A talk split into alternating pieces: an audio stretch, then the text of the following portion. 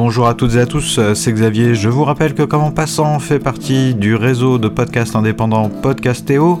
Et aujourd'hui, je vous invite à écouter un nouveau podcast, La tête dans le cerveau de Christophe Rodeau, une chronique hebdomadaire qui, à travers l'actualité de la recherche scientifique, des études de cas surprenantes et des histoires fascinantes, invite à découvrir les mystères et les secrets du cerveau tout en ouvrant à la réflexion sur la science et la recherche.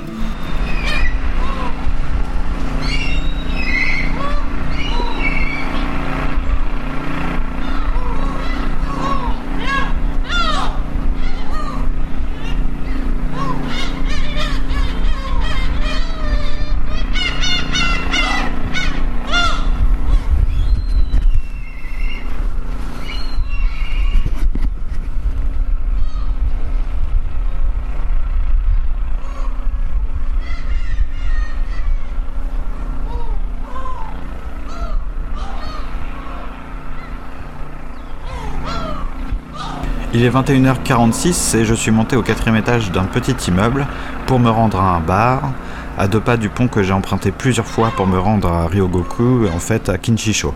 Whisky et soda, je suis l'étranger seul. La serveuse m'observe un temps et me sourit car j'ai le regard un peu mélancolique sans doute. Et comme à chaque fois dans ces moments-là, je me mets à écrire, mais je n'ai pas les outils de représentation de l'écrivain, alors j'écris sur le téléphone. Ma tête se remplit de tout ce qui est autour, la musique, le bruit de la partie de ping-pong, les voix entremêlées. La balle tape à mes pieds, un type qui joue est ivre, il s'effondre par terre et ses amis tapotent sur son ventre avec les raquettes. J'ai moi-même un verre de chouchou et un cocktail qui me monte un peu à la tête. Je récite mes répliques en chinois, je ne les ai pas oubliées, je les ai apprises facilement sans savoir pourquoi ni comment, puisqu'elles sont d'un niveau de chinois que je n'ai pas encore. Je file au septième étage. Il y a un autre bar, et il n'y a pas d'étrangers dans ces bars-là. Il y a quelques mots d'anglais dans la rue. Euh, seven Floor, Whiskey, euh, Eight Ingredients. Mais une fois en haut, personne ne parle anglais et tout est écrit en japonais. On me met dans un coin près de la cheminée.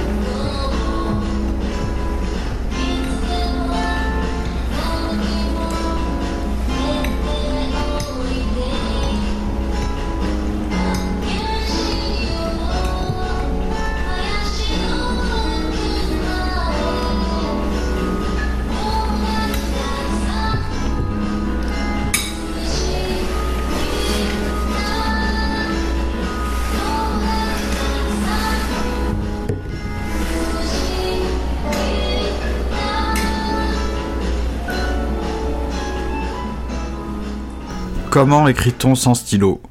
Comment écrit-on sans style? Voyager, déforme et reforme, décompose puis recompose, non pas puis, et. Il compare, sépare et dilue tout à la fois. Où ai-je atterri?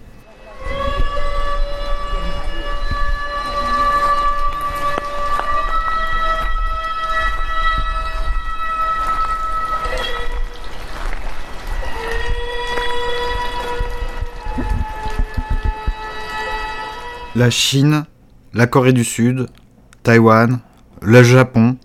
Je ne voyage pas, je retourne où je me sens bien, bien mieux qu'à Paris, mieux qu'en Europe. Je ne voyage pas, je vis. Je vis où je ne peux pas vivre. Mais il le faudrait, là-bas, où mon nom est imprononçable, où je dois encore trouver un nom. Nommer, c'est faire exister, car je n'existe pas encore, je ne voyage pas, j'essaie simplement d'exister. Thank you.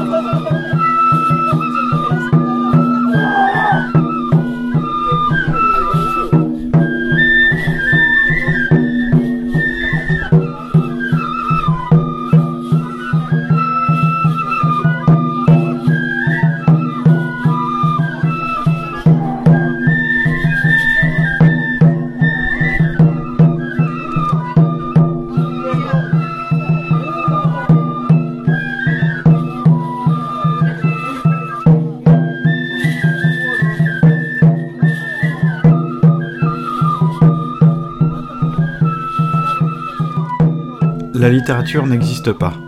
J'écris ça sur mon mur Facebook en réponse à une citation publiée par un ami qui définirait la littérature comme une empathie envers les autres. Définition que je trouve absurde, surtout de la part d'un auteur qui n'écrit pas. Seuls les écrivains écrivent et en disent quelque chose de la littérature. Mais ils ne la définissent pas. Pas plus, ils ne conseillent les futurs écrivains en leur disant ce qu'il faut faire et à quoi ils doivent s'intéresser.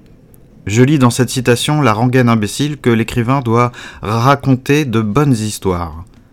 Alors, du haut des 340 mètres ou 345 ou je ne sais plus du Skytree de Tokyo, je prends une photo de la ville plongée dans la nuit, piquée de points de couleur, je la publie sur Facebook en écrivant La littérature n'existe pas, pour qui peut l'entendre. C'est comme en voyage, les propos enthousiastes nourris de développement personnel et de psychologie de bas étage enferment et contraignent le regard en feignant de l'améliorer. Le sage, c'est Héraclite, et le sage ne définit pas. Il formule un sortilège pour que se manifeste dans et malgré le langage un bout du réel.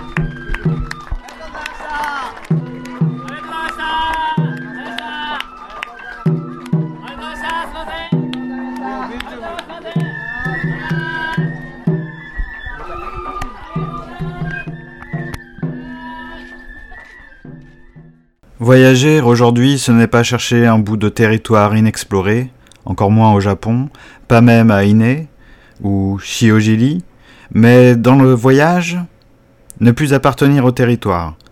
Le réel ne se situe sur aucune carte, il se manifeste en chemin par une méthode qui n'a aucun principe.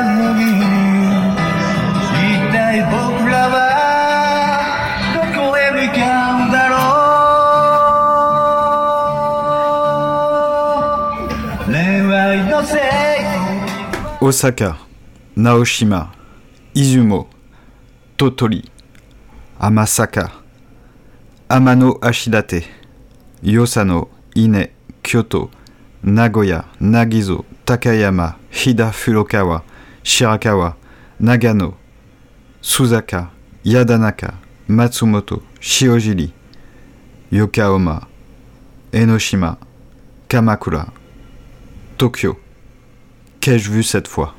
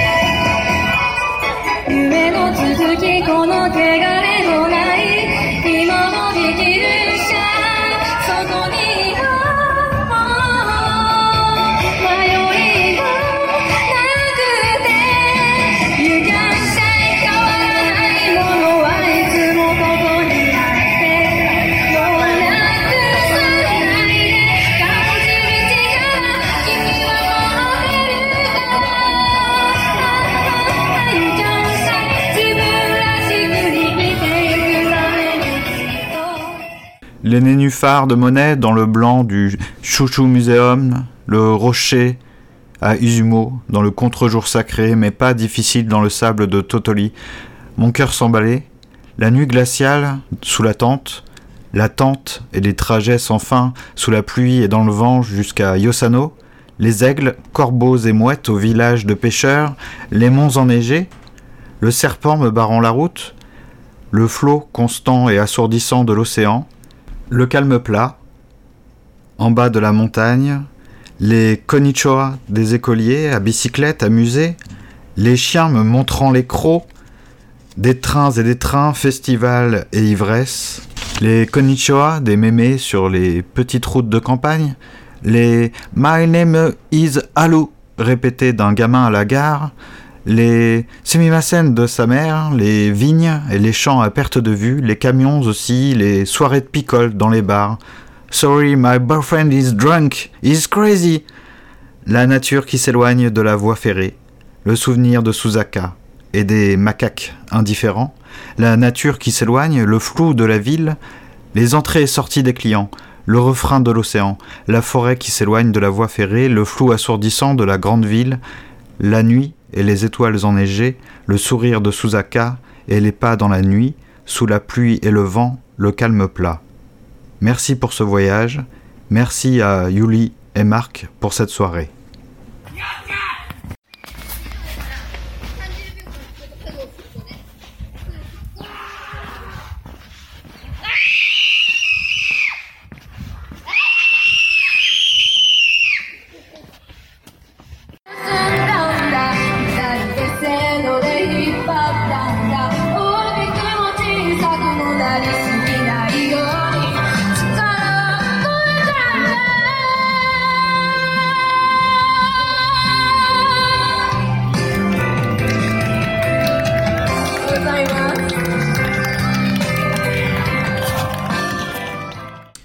N'oubliez pas de vous abonner à la chaîne YouTube Xavier Voyage et de donner aussi un peu de votre argent sur Patreon pour améliorer la qualité de mes productions.